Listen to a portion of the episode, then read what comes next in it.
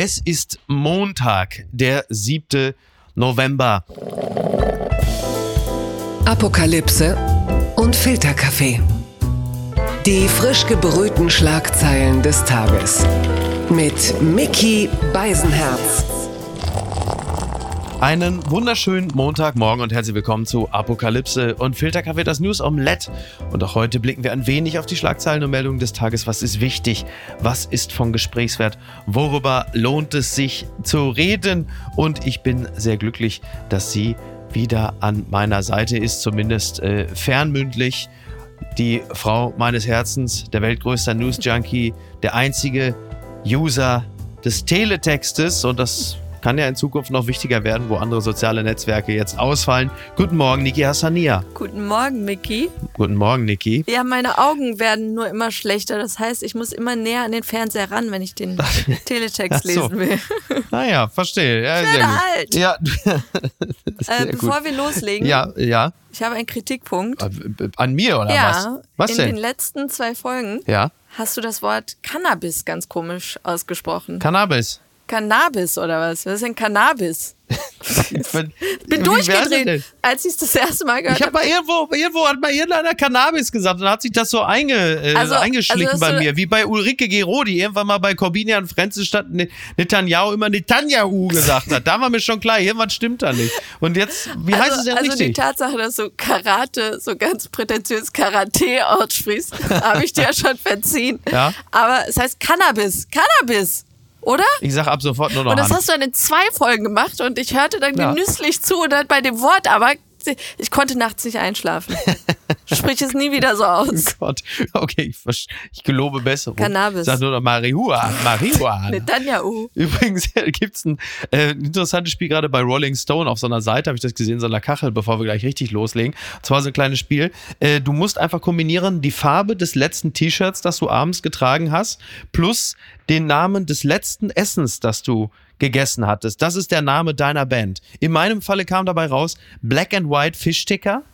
Finde ich ein fantastischer Bandname.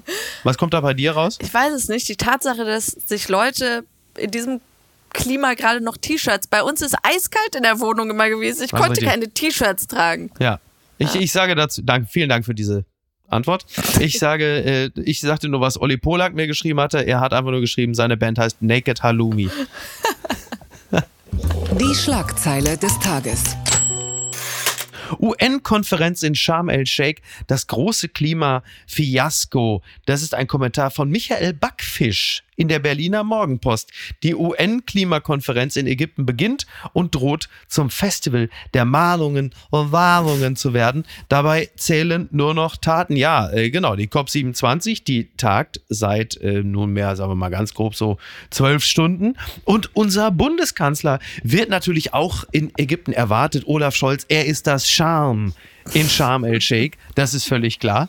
Die Sphinx, endlich kommt die Sphinx zurück nach Ägypten. Äh, was erwarten wir denn von der COP 27? Ich finde schon sehr lustig, wie vorab alle Meldungen im Zusammenhang mit dieser COP27 direkt sagen, Mhm. Ja. die Erwartungen sind gering. Ja. Also, dass es irgendwas brächte, so Okay. gar nicht. Zero. Ja. Greta Thunberg hat ja schon gesagt, sie werde die COP boykottieren. Ach, wirklich? Ja, Die hat gesagt, die geht lieber ins Jump House oder Coachella oder sagt, weißt du was, Leute, macht mal euren Kack da alleine. weil sie einfach- äh, ich gehe aufs Ed Sheeran weil sie einfach schon sieht, dass es in all den Jahren nichts gebracht hat. Und auch, äh, bitter. ja, Pariser Abkommen 1,5 Grad, aber auch da wissen wir, wir werden diese Ziele nicht einhalten können. Ist das der Grund, Und- warum zum Beispiel China und Russland das auch boykottieren, weil sie sagen, hier werden unsere ambitionierten Ziele eh nicht erreicht oder was? Ja, aber es ist Ja, einfach ist bitter. Und dann Ja. siehst du Bilder von dieser Veranstaltung und da stehen so Coca-Cola-Automaten, weil Coca-Cola das Ganze wohl Stimmt, die sponsert. sponsern es ja, genau, richtig. Absolutes ja. Greenwashing und du denkst dir, wir verarschen. Wann immer ich verschmutzte Weltmeere sehe, Mhm. sind da Plastikflaschen von Coca-Cola. Ja, es ist ja auch eine massive Schieflage. Ne? Du hast, wie gesagt, so mit, mit China und Russland hast du natürlich ein paar äh, Staaten schon mal nicht dabei, die natürlich auch massiv sich äh, für fossile Energiegewinnung äh, einsetzen, um es mal vorsichtig zu formulieren, oder halt ähm, aufgrund des Krieges äh, mit dafür sorgen, dass andere Länder, wie zum Beispiel auch Deutschland, wieder mehr auf fossile Energie setzt, weswegen auch unsere hochgesteckten Klimaziele hochgesteckt kann man auch gerne in Gänsefüßchen setzen, nicht erreichen werden. Und dann gibt es ja auch noch so ein bisschen diese Schieflage, dass zum Beispiel Staaten wie Pakistan oder Somalia eigentlich kaum Treibhausgase produzieren, aber besonders hart durch Wetterextreme getroffen werden. So, und, jetzt und dann verhandeln sie ja darüber, dass man diesen Ländern Geld zahlt. Mhm. 100 Milliarden sind irgendwie im genau. Gespräch. Genau. Und ich denke mir, das ist irgendwie auch schon so, so eine Art Bankrotterklärung zuzugeben, wir werden jetzt nur noch Damage Control betreiben, also dafür sorgen, dass ja, ja. das, was wir an Mist anstellen, gemildert wird. Ja, es soll ja. ein bisschen Reparationszahlung sein, aber zusätzlich natürlich auch eine Art Anschubhilfe, künftig auch auf erneuerbare Energien zu setzen. Problem ist halt nur, äh, nur ein Teil der Kohle ist bislang angekommen, also noch nicht mal die vollen 100 Milliarden. Und derweil ist es dann so, dass es natürlich Klimaproteste gibt, nicht unbedingt in Ägypten, denn den äh, Klimaaktivisten und Aktivistinnen wird es jetzt jetzt nicht eben leicht gemacht, aber zum Beispiel im Prado, da haben sich dann gerade eben jetzt in Madrid dann äh, Klimaaktivisten äh, am Goya-Gemälde äh, quasi äh, festgeklebt. So, also quasi Goyas Plagegeister. Ne? Und das ist ja schon interessant, noch so ein kleiner Teilaspekt, dass im Zuge dieser äh, Proteste der Klimaaktivisten, Aktivistinnen auch nochmal Bezug nehmend auf das, was in Berlin passiert ist, dass du jetzt natürlich zum Beispiel die CSU zuvorderst hast, also Dobrindt oder Söder, die jetzt sich bereit machen, einer Klima-RAF entgegenzuwirken. Also du merkst, der Fokus Lächerlich. geht jetzt immer mehr in Richtung Bekämpfung der in Anführungsstrichen kriminellen Klimaaktivistinnen, anstatt dass man sich das auf die Fahnen schreibt, worum es eigentlich geht, nämlich den Klimawandel zu bekämpfen. Also auch eine Art von Deflektion, die man sich eigentlich auch nicht leisten kann. Mhm. Gucken mal, wer da spricht. März für schnelle Erhöhung der Hartz-IV-Sätze. Das berichtet die Tagesschau. Die Ampel will Hartz IV durch das Bürgergeld ersetzen, doch es droht die Blockade der Union. CDU-Chef Merz schlägt in den Tagesthemen vor, die Hartz-IV-Sätze noch in dieser Woche zu erhöhen. Die Einführung eines Bürgergeldes jedoch lehnt er weiter ab. Ja, der will das dem Parteivorstand der CDU und dem Vorstand der CDU, CSU heute vorschlagen, also der Fraktion. Er möchte die Schärfe, also Friedrich Merz möchte die Schärfe aus der Diskussion herausnehmen. Auch äh, eher selten in seinem Falle. Im Kern geht es ja eigentlich um den Gegensatz, das Bürgergeld setzt ja eher Vertrauen in die Arbeitssuchenden und will es ihnen nicht noch schwerer machen, also ein bisschen weniger fordern und ein bisschen mehr fördern, während das Menschenbild der Union dahin geht, dass wenn man das Bürgergeld erhöht und nebenbei auch das Schonvermögen belässt und die Arbeitslosen nicht drangsaliert, dass man dann Anreize schafft, dass die sich weiter auf die Couch legen und sagen, komm, Arschlecken das Geld kriege ich ja auch so. Und ich glaube, darum geht es im Kern, oder? Ja, und ich ähm, habe auch echt überlegt, was gegen dieses Bürgergeld äh, spricht. Mhm. Also das Bürgergeld will die, genau wie du sagtest, die Leute auch mehr fördern im Sinne von, macht eine Ausbildung, wir unterstützen das oder irgendwie nochmal, keine Ahnung, Studium. Ja, und das Amt ist mehr Partner und weniger Scharfrichter, ne? In dem Sinne, das Jobcenter. So. Genau, und äh, bei der CDU sieht es für mich dann auch eher danach aus, nee, nee, macht mal schön moderne Sklaverei mit diesen Jobcentern da weiter, wo die Leute ja wirklich von Minijob zu Minijob alle zwei Monate gezwungen werden, mhm. was keine Aussicht auf Verbesserung der Situation dann bringt. Also schön die billigen Arbeitskräfte noch beibehalten und sie nicht irgendwie unterstützen, in eine bessere Arbeitswelt einzutreten. Und das finde ich so bitter. Und äh, finde aber auch an, an Friedrich Merz generell immer interessant, wie er betont, wir bieten das ja der Regierung an, dass wir da mitarbeiten mhm. wollen, weil wir, ja, ja. wir wollen da was Neues aushandeln, nur um am Ende zu sagen, wir haben das vorangetrieben. Und denkst du, jetzt sit down. Ja, und es ist natürlich, und ist natürlich immer ein bisschen für die eigene Klientel zu sagen, äh, hier, äh, die soll sich mal ein bisschen anstrengen. Ne? So, also bitte. So, sind ist ja auch alles okay. Ja, ja, sind ja alles mal, ja, ja. Also ich, ich bin ja immer der Auffassung, wer grundsätzlich jetzt wenig Interesse an Arbeit hat, der macht das ja jetzt nicht davon abhängig, ob äh, das Bürgergeld jetzt äh, irgendwie kommt oder ob der Hartz-IV-Satz um 50 Euro erhöht wird. Also wer einfach keine Lust hat, da spielt es eigentlich keine riesige Rolle, wie viel man da bekommt. Aber es ist halt wirklich eine Frage, was man einfach für ein Menschenbild hat. So, darum geht es schlussendlich. Also ich habe ja schon gesagt, wenn einer wie Merz sich jetzt die ganze Zeit so vehement gegen das Bürgergeld, ist das dann eigentlich schon Sozialtourismus? Ne? Was ist das dann? Ach so, komm, und das finde ich auch noch ganz witzig. Bitte empören Sie sich jetzt.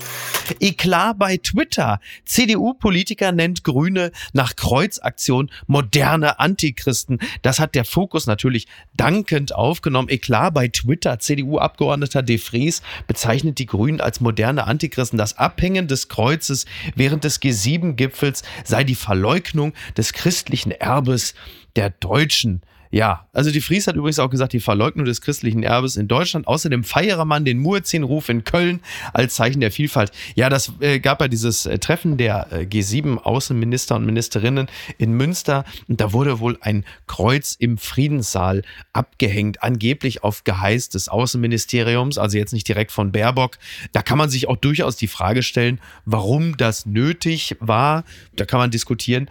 Aber äh, die Fries einer der Hardliner der Union, der ist also jetzt komplett vom Haken. Ich fand den Ausdruck Antichrist einfach so gut, weil in meinem Kopf war natürlich natürlich Manson und die Manson Family, diese Hippies. Ja. Ich ja. also wirklich ein sehr, sehr schräges Bild, was dadurch entstand. Und das war ja wirklich, Baerbock wusste nichts davon ja, und genau. also lächerlich. Ja, absolut. Ja, vor allen Dingen, also Charles Manson äh, passt ja insofern auch nicht mit dem Antichristen, denn wenn einer das Kreuz niemals entfernt hat, dann war es Charles Manson. Gut, es war das Hakenkreuz auf, seiner, Stirn. Seiner, auf seiner Stirn, aber trotzdem.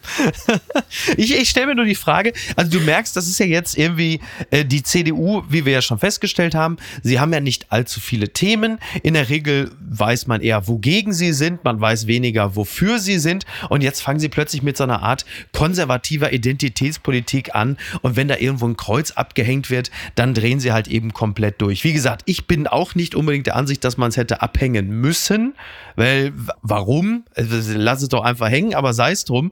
Aber wie man dann sich daran so festhängen kann, das finde ich natürlich auch wahnsinnig spannend und man darf natürlich auch eingedenk der aktuellen Situation so im Bistum Köln beispielsweise oder so, schon auch die Frage stellen, ob das so schlau ist von Konservativen, sich da jetzt äh, für so einen identitätspolitischen Raumgewinn jetzt ausgerechnet das Logo der Kirche zu nehmen. Also Aber es funktioniert, ja. Also bei den Konservativen funktioniert das, glaube ich, echt gut. Ähm, ja. Während es so mit dem Gendern mhm. und solche Sachen auf der linken Seite oder in der Mitte ja. eher schwierig ist, weil du das Gefühl hast, manchen geht das zu schnell, ähm, mhm. funktionieren diese Werte mit Familie, sie wollen uns Winnetou wegnehmen, solche Sachen, das ja. zieht bei den Leuten in dieser komplexen Welt, dieses, oh, das gute Alte bitte bewahren. Ja, gut, das, das funktioniert. Das stimmt, das verfängt schon ganz gut. Natürlich natürlich vor allen Dingen, weil die Botschaft, die dann natürlich immer mit verknüpft wird, ist, hier wird das Kreuz abgehängt und äh, nächste Woche ist hier im Münsteraner Friedenssaal bereits der Imam. Ja, das du hast ja parallel das, schwingt das ja mit, mit dem Muezzin wurde ja auch gesagt. Ja, ja. Da wird das gefeiert irgendwie und ja. uns äh, verbietet man hier das Kreuz. Ja, man kann natürlich grundsätzlich immer die Frage stellen, ob irgendwelche religiösen äh, Symbole überhaupt in irgendwelche öffentlichen Gebäude gehören. Äh, Markus Söder hat ja vor ein paar Jahren ja auch mal sehr, äh, natürlich hat Markus Söder davon sich reden. Gibt ja immer noch diese legendäre Bilder, wo er da mit dem Kreuz posiert, als wäre er irgendwie Van Helsing. Also alles hochgradig albern. Es ist eh, eh immer seltsam, wenn man seine Identität so streng an irgendeine Form von Religion koppelt. Das wird uns ja im Laufe der heutigen Folge nochmal begegnen. Aber wir gehen mal, na, wobei, das, das hat ja, spielt ja hier auch eine Rolle. Blattgold. Midterms-Endspurt Biden und Obama gemeinsam im Wahlkampf. Das berichtet die Süddeutsche Zeitung. Kurz vor dem wichtigen Midterms setzt US-Präsident Joe Biden im Wahlkampf auf seinen ehemaligen Chef, Ex-Präsident Barack Obama. Die beiden Demokraten traten am Wochenende bei einer Veranstaltung in dem hart umkämpften US-Bundesstaat Pennsylvania auf. Ja, jetzt wird es tatsächlich eng, ne? Also, ähm, jetzt kommt der Satz, wird es jetzt eng für Biden? Kann man auch mal so sagen. Morgen sind die Midterms, die berühmten Midterms, die wichtiger und entscheidender kaum sein könnten, oder? Ja, weil äh, die Demokraten verlieren wenn die Experten recht behalten sollten, dann Mhm. verlieren sie die kleine Mehrheit, die sie jetzt gerade haben. Ja. Und äh, dann Im Kongress, wird, ne? Genau, Genau, und dann ja. wird Biden eigentlich eine lame duck werden, weil er nichts umsetzen kann Ja. und auch auf die Weltpolitik gesehen, viele befürchten ja, dass dann die Hilfen für die Ukraine auch äh, nicht mehr gewährt werden. Also das ist schon echt wichtig für die ganze Welt, was da morgen passiert. Und ähm, eigentlich, es tut mir so leid, weil nach dieser Abtreibungsreform, will ich jetzt mal sagen, vom, vom Ja. obersten Gericht da in den USA, dachte man ja wirklich, weil sehr viele für Abtreibungsrechte weiterhin sind, dachte man wirklich, das wird ein easy Game Ja. für die Demokraten werden. Aber innerhalb der letzten Wochen haben die über 25 Punkte eingebüßt. Ja. Und da denkt man sich, was ist schiefgelaufen in den letzten Monaten? Und was ist es? tatsächlich nichts, wofür Biden eigentlich was kann. Es wird wahrscheinlich die Inflation Ja. sein und die wirtschaftliche Lage, aber die Leute kapieren nicht, dass das nichts mit Biden zu tun hat, sondern einfach so ein Weltproblem ist. Und, Ein ähm, multifaktorielles, wie man auch immer so schön sagt. Genau, Ne? und das- und sehr komplex halt, ja. Und ich befürchte wirklich, dass Inflation hat einfach das größte Zersetzungspotenzial für eine Demokratie, weil wenn man eine hohe Arbeitslosigkeit dir ja täglich. Genau, wenn du eine Ja. hohe Arbeitslosigkeit hast, dann ist es so individuell und du kannst es auch im Laufe des Tages vielleicht so ein bisschen verdrängen.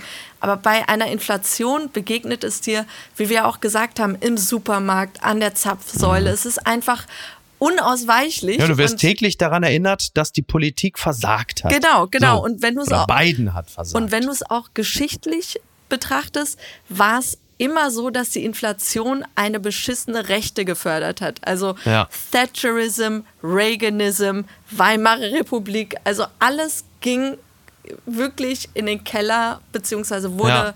wurde hart und, und unsozialer, als es eine Inflation gab. Und das ist, macht mir Sorgen, auch auf Deutschland gesehen demnächst. AfD, Mhm. Klar. die holen gerade richtig auf. Und du denkst dir, die haben keine Lösung. Ja, aber das, genau das ist das Problem. Am Ende fragt keiner nach, wie diese Problematik zustande gekommen ist. Das Einzige, was du siehst, ist, mit beiden kamen die Probleme. Plötzlich ist die Inflation da. Und das wird Trump, wenn er dann demnächst sagt, so, ich bin dann wieder mal zurück, wird das natürlich ähm, andauernd für sich nutzen. Und keiner will genau wissen, was die Hintergründe sind. Übrigens, äh, eine andere Frage, wenn jetzt dann die Zwischenwahlen tatsächlich zu Ungunsten der Demokraten entschieden sind und du hast dann zwei Jahre lang Biden als lame duck, äh, wann wollen die Demokraten denn eigentlich mal anfangen, mal einen anderen Kandidaten, eine andere Kandidatin für die Wahlen in zwei Jahren aufzubauen? Oder wollen die allen Ernstes dann mit Joe Biden an den Start gehen, der dann 81 ist? Oh mein Gott, plus hast du ihn- vier mögliche Jahre. Hast du ihn gesehen, wie er da gesprochen hat? Das war echt, äh, da merkst du, der ist wirklich sehr, sehr alt geworden, will ich fragen. Ähm, ich Mhm. ja. fand es auch so traurig, weil du siehst einen Obama heute 61, wie er spricht. Mhm. Ja, er hat ja klar. diese Wahl da in Pennsylvania unterstützen wollen und ich dachte mir, ich weiß nicht, ob das so ein guter Look ist, wenn Ja. du Obama neben Biden jetzt sprechen siehst, Ja. weil dann denkst du dir, wir wollen den wieder haben. Und Ja, vielleicht haben die so ein Kurzzeitgedächtnis, dass du den äh, vorgaukelst, äh, der steht wieder zur Wahl. Ja, ja aber, aber ganz ehrlich, also wenn das mit, mit Obama und Biden und der Tour so weitergeht und Biden noch ein Hauch gebrechlicher wird, dann sieht's ja wirklich aus wie so eine Theateraufführung von ziemlich beste Freunde. Also da muss man wirklich aufpassen. Naja. Werbung. Mein heutiger Werbepartner ist Clark. Ich verbringe viel zu viel Zeit am Telefon, am Handy. Und wenn ich auf meine äh, Anzeige, was die Bildschirmzeit angeht, starre, dann starre ich entsetzt so lange darauf, dass die Bildschirmzeit noch länger wird. Was nutze ich denn eigentlich? Also bei mir, so in erster Linie sind es dann doch wirklich äh, Nachrichtenseiten. Ich daddel gar nicht auf dem Handy, aber ich bin natürlich dann auch recht viel äh, zum Beispiel auf den Musikseiten. Aber meistens informiere ich mich oder ich werde informiert und bin sehr viel äh, in den Messenger-Diensten, wo mir dann Freunde und Bekannte schreiben, was ich alles wieder verpasst habe, was ich alles noch machen muss und was ich alles wieder nicht auf die Reihe gekriegt habe. Und da kommt Clark ins Spiel, denn Clark organisiert mein Leben ein kleines bisschen besser. Mit Clark hast du nämlich alle deine Versicherungen im Blick und musst nicht ständig in verschiedenen Apps nachschauen, wann die nächste Kündigungsfrist ist, ob dein Schaden übernommen wird oder an wen du dich wenden kannst.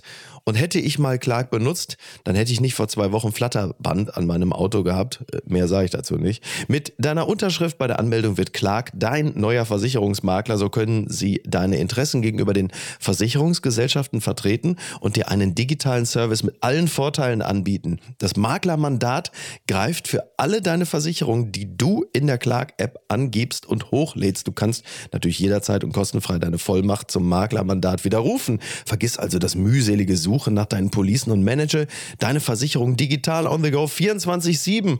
Ach Gott, ja, das wäre so schön. Das muss man machen. Das ist fantastisch. Das könnte mein Leben so deutlich erleichtern. Hol dir ein Upgrade mit Clark. Also Clark spendiert allen HörerInnen einen Shopping-Gutschein von bis zu 30 Euro. Einfach die Clark-App runterladen oder direkt auf die Website gehen. Clark.de bei der Registrierung den Gutscheincode Filterkaffee 54, alles groß geschrieben. Ja, Filterkaffee 54. Ihr ladet eine bestehende Versicherung hoch, dann sichert ihr euch einen 15 Euro Shopping-Gutschein für Brands wie äh, Adidas, Amazon, DAZN. Und bei zwei Versicherungen, da sind es sogar ganze 30 Euro. Also probiert die Clark-App doch selbst einmal aus. Und jetzt weiterhin viel Spaß mit der heutigen Folge. Verlierer des Tages. Frankfurts Oberbürgermeister Feldmann abgewählt. Das berichtet die FAZ. Ja, Peter Feldmann ist per Bürgerentscheid abgewählt. Die Mehrheit der Wählerinnen und Wähler hat sich für die Abwahl ausgesprochen. Das notwendige Quorum ist erreicht worden. Ja, Frankfurt. Also, ja, also ich meine, ne, so die Beteiligung liegt bei knapp 40 Prozent.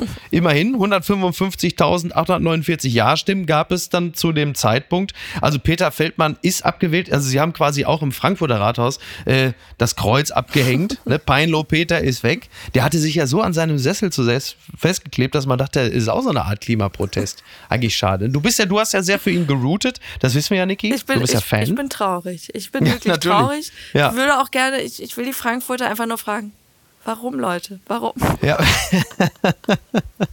also, ja, ne, absolut. Ey, Leute, was war denn da groß? Das bisschen Korruption, Vorteilsnahme, mein Gott. Das ist eigentlich bitter, ne? Er wollte ja eigentlich noch seinen Namen in den Champions League-Pokal gravieren, wenn die Eintracht nächstes Jahr gewinnt. Ich fand, auch so, vorbei. ich fand auch so richtig hart, wie eine so eine ältere Dame im hessischen Rundfunk sagte, mein Sohn rief mich heute an und sagte, Mama, ich bin großer Eintracht-Fan, geh da unbedingt hin und wähl den ab. Naja, also es gab ja wirklich ein breites Bündnis von Parteien, sogar inklusive der SPD, die gesagt haben, wir wollen den nicht mehr. Und es ist natürlich immer grundsätzlich bei Missgunst, Wahlen. Neid und Missgunst in der Neid Partei. und Missgunst. Es ist natürlich auch mal einfacher, Leute zu etwas zu animieren, wenn es gegen etwas geht. Das ist traditionell ja so und dann haben sich ja immerhin 40 Prozent der Wahlberechtigten aufgemacht und gesagt, so jetzt ist aber wirklich mal Feierabend hier. Ja, jetzt ist für Peter Feldmann natürlich der Weg frei ins Dschungelcamp, das ist völlig klar. Und bei dem Sündenregister, also wenn das der neue Maßstab ist, dann könnte ja theoretisch auch Ebi Tust jetzt Bürgermeister von Frankfurt werden. Ist, du kennst Ebi Tust nicht, ne? Nein.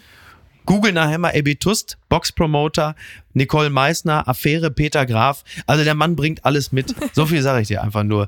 Oder um es für dich einfach zu verdeutlichen, auch für Alfons Schubeck wäre ein Weg äh, zurück ins, äh, also in die Gesellschaft über das Bürgermeisteramt in Frankfurt jederzeit drin. Aber naja, wir warten es mal ab. Twitter. 280 Zeichen Wahnsinn. Massenentlassung. UN-Kommissar ruft Twitter zu Respekt der Menschenrechte auf.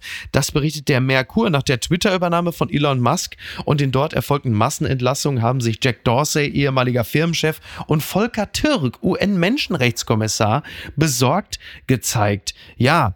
Das hat ein bisschen damit zu tun, dass ja das gesamte Menschenrechtsteam äh, von Twitter entlassen worden sei. Was Und dann Satz. ist, äh, ja, Wahnsinn, ja. Und äh, Türk sei in Sorge um unseren digitalen öffentlichen Raum und Twitters Rolle dort übrigens zitiert wird auch Lars Klingbeil, der SPD-Chef. Der hat gesagt, man muss sich das jetzt mal so ein bisschen genauer angucken. Er sagt, dass Twitter jetzt von jemandem übernommen wird, der das Netzwerk noch mal viel stärker politischer einsetzen will, halte ich für hochproblematisch. Sollte die Meinungsvielfalt weiter angegriffen werden, müssen die Behörden konsequent durchgreifen. Das sagt Klingbeil, also bei allem Respekt vor der SPD, aber die haben ja noch nicht mal Mütze nicht im Griff. Wie wollen sie denn dann Elon Musk jetzt? Also es ist schon wirklich, also für mich als Heavy User schon auch ein bisschen bedenklich, was da so passiert. Das muss ich schon sagen. Ja. Du erfreust dich ja, du bist ja Elon Musk-Fan, aber du bist ja auch Peter Feldmann-Fan. Na, also ich, ich muss gestehen, ich sehe es einfach gerne brennen. so, weil Mhm, ja, Twitter als Medium interessiert mich nicht so sehr.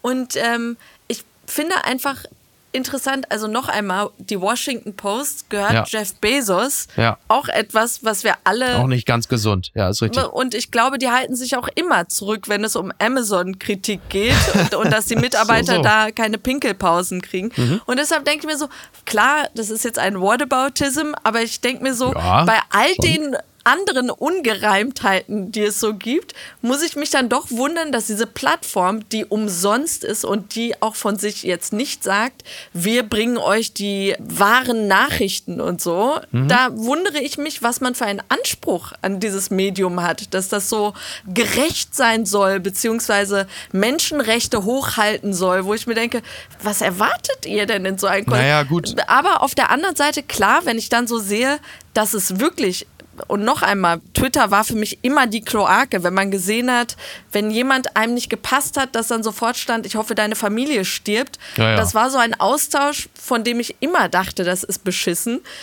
Aber wenn man jetzt schon in der Statistik sieht, dass kurz nach der Übernahme das N-Wort öfter benutzt wird als vorher ohnehin schon, dann denke ich mir, äh, Ja, und ja. der Satz allein ein Menschenrechtsteam da äh, zu feuern, das ist oberschurkenhaft. Aber es kann ja sein, dass die alle mittlerweile schon wieder zurück sind, denn äh, die letzte Meldung war ja, dass Elon Musk und, und das, da- sein Kernteam jetzt schon panisch sich bei den Entlassenen melden und sagen, ob sie nicht wieder zurückkommen könnten, weil es da wohl so ein paar Fehler gegeben hat und man hat da vielleicht dann doch ein bisschen arg mit Schrot geschossen. Also da wird zur Stunde, werden die Leute schon wieder teilweise eingesammelt. Könnt ihr vielleicht doch zurückkommen? Wir haben da einen kleinen Fehler gemacht. Und diese 8 Euro, also diese 8 Euro, die man jetzt demnächst dann für den blauen Haken zahlen soll für Twitter Blue, das kommt übrigens nicht morgen, sondern wohl erst nach den Midterms.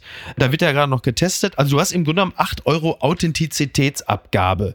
Und die Leute, die 8 Euro zahlen, die werden dann künftig sichtbarer sein, was natürlich auch ein bisschen seltsam ist, denn das war ja immer das Schöne an dem Medium, dass es sich dann in gewisser Hinsicht dann doch immer eher an der Qualität des Gesagten orientiert hat und weniger daran, dass jetzt die Meinung von jemandem, der 8 Euro oder 8 Dollar zahlt, wichtiger ist, als von jemandem, der da gratis ist. Das ist ja ein bisschen schon so, also 8 Euro für Authentizität, so als würde man, weiß ich nicht, als würden Touristen und Banker jetzt den Türsteher vom Berg einschmieren und am Ende sind dann nur noch so Arschgeigen im Club. Das will ja irgendwie auch niemand. Es ist Oder? beschissen, aber auch da, das machen Instagram und Facebook auch schon die ganze Zeit. Du kannst, da gibt es ja immer diese Option. Achso, die Beiträge kaufen oder sichtbarer Genau, sein. du, ja, ja. Postest irgendwas und dann steht da, hey, willst du noch mehr Reichweite? Zahl hier und Ja, so und hab's Ja. gesponsert. Und dann denke ich mir mal so, öh, das machen wahrscheinlich viele, die dann in meiner Newsfeed landen. Ja. Also so etwas ganz Neues ist es nicht. Und da denke ich mir jetzt so nur vom Geschäftssinn, ja klar willst du deine 44 Milliarden irgendwie wieder raus Klar. haben. Ja, da musst du dich auch ganz schön anstrengen. Es ist ja auch ganz lustig, was gerade passiert. Ne? Nur mal, ob man da Geld zahlen will. Ich sage schon, Musk ist für Twitter das, was Schettino für die Costa Concordia war. Nur dass, nur dass Musk halt eben dann den Gästen des Schiffes auch noch Geld dafür abgenommen hätte, weil so ein sinkendes Schiff ja auch so eine Art Event-Gastronomie ist. So ein Jochen Schweizer Paket. Ähm, und was ich auch lustig finde, das sind jetzt diejenigen, die da aufjaulen und sagen, äh, dass jetzt, wo die Follower äh, verloren gehen, äh, dass sie angeblich jetzt schon weniger Reichweite hätten. So, also ich glaube, dass da wirklich einfach Bots entfernt werden. Und also wenn ich vermute, dass meine Reichweite weniger wird, dann äh, schiebe ich das ja quasi darauf, dass meine unbequeme Stimme unterdrückt werden soll. Und das klingt dann schon wirklich wie Julian Reichelt in der Endphase. Also auf diesem Pfad würde ich mich wirklich echt nicht begeben, wenn ich meine Würde bewahren will. Aber naja. Morgen vielleicht schon der Skandal des Tages. Protestbewegung im Iran. Iranisches Parlament will inhaftierte Demonstranten härter bestrafen. Das meldet die Zeit. Eine Mehrheit des iranischen Parlaments befürwortet Todesstrafen für inhaftierte Demonstranten. Dass der Appell tatsächlich umgesetzt wird, gilt als unwahrscheinlich. Ja, das reiht sich natürlich ein in die Meldung, dass vermehrt auf äh, Demonstranten und Demonstrantinnen wieder geschossen wird. Und was ich auch interessant fand, äh, das war der Satz äh, des iranischen Präsidenten Raisi, der vor einer Fortführung der Proteste gewarnt hat. Zitat, jeder müsse wissen, dass er sich in Richtung der Feinde der islamischen Revolution bewege. Wo ich dachte, ja, ich glaube, so wollen sich die Demonstranten und Demonstrantinnen auch verstanden wissen. Deshalb gehen sie ja auf die, also was für ein Satz, oder? Ja, und diese Härte, es war schon vorher hart. Also ich kenne es aus Horrorfilmen, diese Szenen, wo Menschen einfach wirklich verschleppt werden und, und von irgendeinem so Monster einfach weggegriffen werden. Und diese Bilder, aber jetzt zu sehen, diese verwackelten Videos, mhm. wo junge Menschen einfach um Hilfe schreien und man aber weiß, man kann gerade nichts tun. Und die größte Hoffnung, die ich irgendwie habe, ist, dass dieses Militärsystem, diese Postaron, Basij, alles, was es da gibt, irgendwie kapieren, dass diese Zeit vorbei ist und dass sie sich lieber auf die richtige Seite jetzt stellen, weil das zu beobachten, wie sie immer, und da merkst du auch, wie schwach ein, eine Regierung ist, wenn sie immer härter durchgreifen. Und noch einmal, es sind die eigenen Leute. Also bei der Ukraine und Russland, auch wenn man gesagt hat, Brudervolk, mhm. es war immer noch ein aus dem Ausland kommendes aggressives Verhalten. Und hier habe ich einfach diese, ihr tötet eure eigenen Menschen und dass nichts Schlimmeres gibt. Und ich, ich finde es wunderschön, wie immer mehr Unterhalter, Sportler, ja. Toni Kroos auch gerade, Grönemeyer, sich stark machen für die Menschen im Iran. Und es berührt alle so sehr wirklich, was sie da machen. Und gleichzeitig merke ich aber, wird meine Wut auf unsere Regierung größer. Diese halbherzige Scheiße, sorry, mit diesen zehn äh, Sittenwächtern ja. da, die da auf so eine. Die Sanktionsliste, ja. Genau, wo du denkst, ja, Kanada hat 10.000 auf diese Liste gesetzt, was macht ihr da? Ja. Und dann wiederum höre ich, wie Baerbock, auch noch sorry, relativ stillos in der Öffentlichkeit Scholz vor seiner China-Reise kritisiert, er solle da mal Klartext sprechen, was Menschenrechte angeht und so. Und dann denke ich mir, wirklich gegen Goliath China will man so laut und stark auftreten, wo offensichtlich so eine starke Abhängigkeit unsererseits besteht und dem Iran gegenüber, wo man es sich wirklich locker erlauben könnte, weil die brauchen uns viel mehr als wir die. Ja, ja. Da ist man so still und kleinlaut und da merke ich richtig, da will ich sie einfach schütteln und sagen, bitte, mach was. Ja, ich kann nur von, von unserer Seite aus sagen, äh, wir hier bei Apokalypse und Filterkaffee, wir sehen euch, ne? Ma Boscho Ma Hastim. Papala Paparazzi. Aaron Carter tot, seine Verlobte geht erstmal bei TikTok live.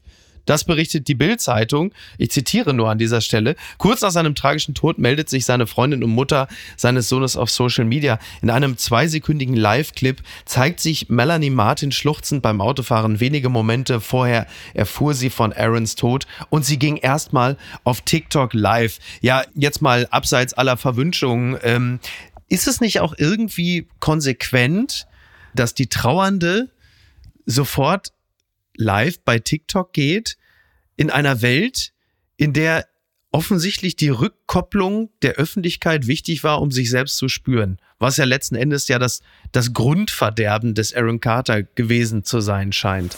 Ich habe keine Ahnung, wie berühmt diese Witwe ist. Glaub gar nicht. Oder Glaub nicht, nicht wirklich. Aber ich kann mir wirklich vorstellen, dass wenn sie merkt, dass von ganz vielen irgendwie Nachrichten kommen und so, dass sie das so in einem mit einer Aktion so beenden will. Weißt du, so im Sinne von, hier ist mein Statement. Ja, aber zunächst am, also der, der Impuls, im ersten Moment erstmal die Trauer äh, vor der Öffentlichkeit auszubreiten, das ist natürlich in gewisser Hinsicht schon auch äh, sinnbildlich für das ganze Drama rund um Aaron Carter. Ja, oder? Weil da geht's ja, es geht ja immer um Öffentlichkeit, es geht ja unterm Strich, dieses Lebensdrama ist ja ganz stark auch gekoppelt an das Thema Öffentlichkeit, der Entzug von Öffentlichkeit, der Mangel an öffentlicher Zuneigung, der bei ihm ja schon stattgefunden hat, kaum dass er äh, zweistellig alt war. Aber es ist ja auch, glaube ich, dieser Zeitgeist gerade eh, dieses alles transparent machen, alles Innere, so ganz durchlässig ja. zu sein und alles, was im Innern ist, rauszulassen. Das mhm. merkt man ja ja, auch dieser Satz, pics or didn't happen, so dieses, oh dass Gott, man, ja. dass man immer Bilder von ja, allem direkt stimmt. posten muss, weil sonst ist es ja nicht passiert. Ja. Und ich glaube, das passt einfach zu dem. Wäre jetzt auch nicht meine Art, mhm. mit Trauer umzugehen, ja. aber ganz ehrlich, die haben ein gemeinsames Kind gerade erst im November bekommen, ja. auch wenn sie eine turbulente Beziehung wohl hatten, ja, was immer hilft, mit der Trauer umzugehen das stimmt. Do it. Festzuhalten bleibt, glaube ich, und das ist natürlich absolut tragisch. Äh, in der Familie Carter gab es offensichtlich eine große Suchtaffinität. Die Mutter war Alkoholikerin, die Schwester ist an Drogen gestorben. Plus dieses ja, wie soll man das nennen? Dieses soziale Todesurteil, dass du deinen Peak als Künstler bereits mit zehn oder so hattest mhm. und im Grunde genommen die folgenden 70 Jahre nur noch so verwaltet werden unter Ausschluss der Öffentlichkeit. Ich glaube, davon erholt sich niemand, so früh, so populär zu sein und dann festzustellen, dass das Selbstverständliche, der Jubel der Massen, plötzlich weg ist. Wie sollst du da äh, stabil durchs Leben gehen? Wirklich traurig, mhm. absolut traurig. Sowas kann man sich nicht ausdenken. Ja, oder dann eben doch. Goopness gracious, Gwyneth Paltrow unveils her ridiculous but awesome Christmas Gift Guide das berichtet die Daily Mail, also der langen Rede kurzer Sinn. Es gibt einen, ja, so einen Weihnachtskatalog von Gwyneth Paltrow, Goop, das ist ja ihre Marke. Sie ändern sich äh, Vagina Scented Candles, also die, also wie soll man die nennen? Pussykerzen. Nennen Sie, wie Sie, Sie riechen nach, wonach riechen Sie? Nach Vagina. Sag's, wie es ist. das ist so. Und jetzt gibt's den, jetzt den Katalog, da gibt's ganz tolle Weihnachtsartikel. Was ist, du hast durchgestöbert. Was hat dich besonders begeistert? Man kennt das ja eigentlich von Oprahs Wishlist und ja. da hat sie sonst immer so Sachen gehabt und da waren auch immer teilweise sehr teure Geschenke, wo man sich dachte, wer soll mhm. sich sowas leisten? Bei Gwyneth ist einfach alles absurd, alles. Und, und sie scheint einfach ihre Klientel zu kennen. Da wird zum Beispiel ein 250.000 Dollar Vintage Ford Bronco angeboten und du denkst dir, klar, macht man mal eben so. Ist das viel? Ja, aber ich meine, okay, das geht noch. Mhm. Und dann, äh, da war auch irgendwas so ein, so ein, so ein automatischer Weed Roller. Also du, da kannst du einfach okay. deine, deine, ja, deine Tüten deine für Tüten. Karl Lauterbach. Genau. Automatischer Jointdreher, der kriegt den, den kriegt Karl. Also das habe ich mich, also das hätte ich nicht gedacht. Ich freue mich so. Aber das, sind schön. ja doch alles sinnvolle Sachen. Ich hätte lieber den Sexchair gehabt, aber komm. Ja, aber am besten, ähm, bitte, bitte, ja? von Chanel mhm. gibt es ein Baguette-Halter ah, ja. aus Seide. so wie so eine wie so eine Bag, wie so eine Kelly Bag oder was? Es ist, Baguette-Halter aus Seide. Es ist absurd. Da passt einfach nur so eine Baguette-Stange rein. Ich find's ja. klasse. Warum? Also das ist toll. Warum? Übrigens, wenn, wenn der Joint Roller vielleicht es ein bisschen zu gut gemeint hat, dann kannst du einfach diese Riesentüte in den Baguette-Halter packen und damit dann durch die Stadt gehen. So. Das ist doch klasse. Und aber, also, ein Wahnsinn. Wirklich. Der Gipfel ist dann ja. am Ende erreicht. Da wird wirklich eine Tüte mit 9 Pfund Dünger. Ah ja. Dünger aus. Also einen Sack Scheiße. Einfach ein Sack Scheiße. Einfach ein Sack Scheiße. Du zahlst 75 Dollar für einen Sack Scheiße. Ja. ja. Das ist. 75 Dollar für einen Sack Scheiße. Äh, so liest sich äh, das neue Twitter-Konzept von Elon Musk demnächst, aber da kommen wir dann auch noch zu. Wir packen übrigens diesen Link für diesen Weihnachtskatalog, den packen wir in die Show Notes. Das verspreche ich. Und was schreibt eigentlich die Bild? Lieber Alfons Schubeck. Post von Wagner, unverkennbar. Sie legen keine Revision gegen das Urteil ein. Ich finde das gut. Im Gefängnis, so hoffe ich, können Sie zur Ruhe kommen. Sie Löffel schwingender Schneebesen, wirbelnder Tausendsasser. Nach Ihrem Urteil, drei Jahre, zwei Monate, fühlen Sie sich als verloren, verzweifelt, müde, Ihrer selbst, besiegt und geschlagen. Es ist die Asche ihres Ruhms. All die Prominenten, mit denen sie lebten und lachten, kommen nicht mit ihnen ins Gefängnis. Im Gefängnis wird sich zeigen, ob sie alles verkraften. Den tiefen Fall, die Verzweiflung, die Ohnmacht, das Mühlrad, die Schande. Das alles muss Schubeck verkraften, um geheilt aus dem Gefängnis zu kommen. Ich wünsche es ihm. Herzlichst, Ihr Franz Josef Wagner. Oh, Pointe, wow. der Text ist von Donnerstag. Einen halben Tag später kam die Meldung, Schubeck äh, geht doch in Revision. Ist das, das so? Ja, ja. Also, äh, allen einen schönen Montag. Wir bleiben gespannt, was bei Twitter passiert und natürlich ma basche ma hastim. Ne? Bleibt gesund. Bleibt gesund. Tschüss. Ciao. Apokalypse und Filtercafé ist eine Studio Bummens Produktion mit freundlicher Unterstützung der Florida Entertainment. Redaktion Niki Hassania.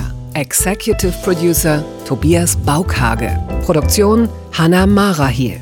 Ton und Schnitt Niki Franking. Neue Episoden gibt es immer montags, mittwochs, freitags und samstags. Überall, wo es Podcasts gibt. Stimme der Vernunft und unerreicht gute Sprecherin der Rubriken Bettina Rust.